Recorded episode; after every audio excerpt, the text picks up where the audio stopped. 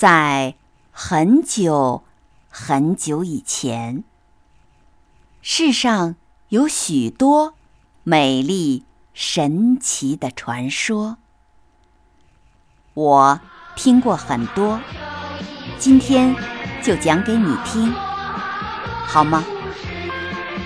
欢迎收听欧福云讲神话故事。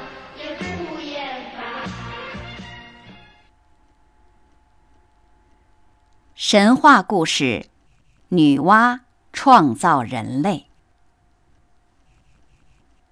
天地开辟以后，不知道在什么时候出现了一个神通广大的女神，叫做女娲。据说她一天当中能够变化七十次。有一天。女娲行走在这片莽莽苍苍的原野上，看到了周围的景象，感到异常的孤独。到处杂草丛生，野兽成群。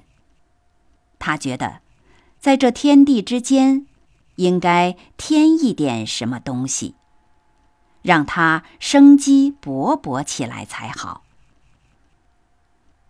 添一点什么东西呢？走啊走啊，他有些疲倦了。偶然在一个池子旁边蹲下来，澄清的池水照见了他的面容和身影。他忽然灵机一动：世间各种各样的生物都有了，独独没有像自己一样的生物。那为什么不创造一种像自己一样的生物来加入这个世间呢？想到这里，他就顺手从池边掘起一团黄泥，掺和了水，在手里揉捏着，揉捏着，揉捏出了跟自己一个模样的一个小姑娘。他把这个小姑娘放在地面上，说也奇怪，这个泥捏的小家伙，刚一接触到地面，马上就活了起来，并且一开口就喊“妈妈”，接着就是一阵兴高采烈的跳跃和欢呼，表示着他生命的欢乐。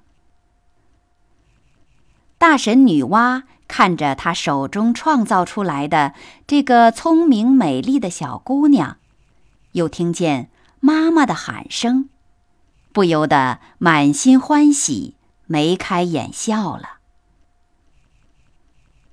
她给她心爱的孩子取了一个名字，叫做人。人的身体虽然小，但因为是神创造的。相貌和举动也有些像神，和飞的鸟、爬的兽都不相同。看起来似乎有一种管理宇宙的非凡气概。女娲对于她这个可人的作品感到非常满意，于是她又继续动手做起来。他用黄泥做了许多能够说话、会走路的可爱的小人儿。这些小人儿在他的周围跳跃欢呼，嘴里还喊着“妈妈，妈妈”，使得他有说不出的高兴和安慰。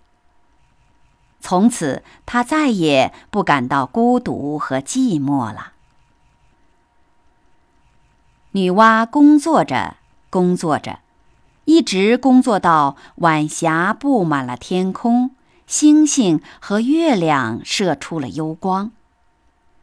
夜深了，她只把头枕在山崖上，略睡一睡。第二天天刚微亮，她又赶紧起来继续工作了。他一心想把这些灵敏的小生物充满在整片的大地上。但是大地毕竟太大了，他工作了许久，还是没有达到目的。而他本人已经累得疲惫不堪了。最后，他想出了一个绝妙的创造人类的方法。他从崖壁上拉下一根枯藤，伸到一个泥潭里，搅浑了浑黄的泥浆，向地面上这么一挥洒，溅落在。地上的泥点就变成了许多小小的叫着跳着的人儿，和先前用黄泥捏成的小人儿一般无二。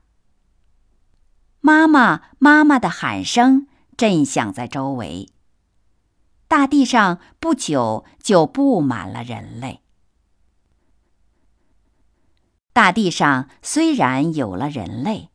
女娲的工作却还没有终止。她又考虑着，人类是要死亡的，死亡了一批，再创造一批吗？未免太麻烦了。怎样才能使他们继续生存下去呢？这却是一个难题。后来，他终于想出了一个办法。就是把那些小人儿分为男和女，让男人和女人结合起来，叫他们自己去创造后代，担负起生儿育女的责任。这样，人类就可以世世代代的延续下去，并且一天比一天增多了。人类是女娲创造的，反映了我们的远古祖先对人类来源的一种认识。好了，感谢你收听神话故事《女娲创造人类》，我是浮云，我们故事中再会。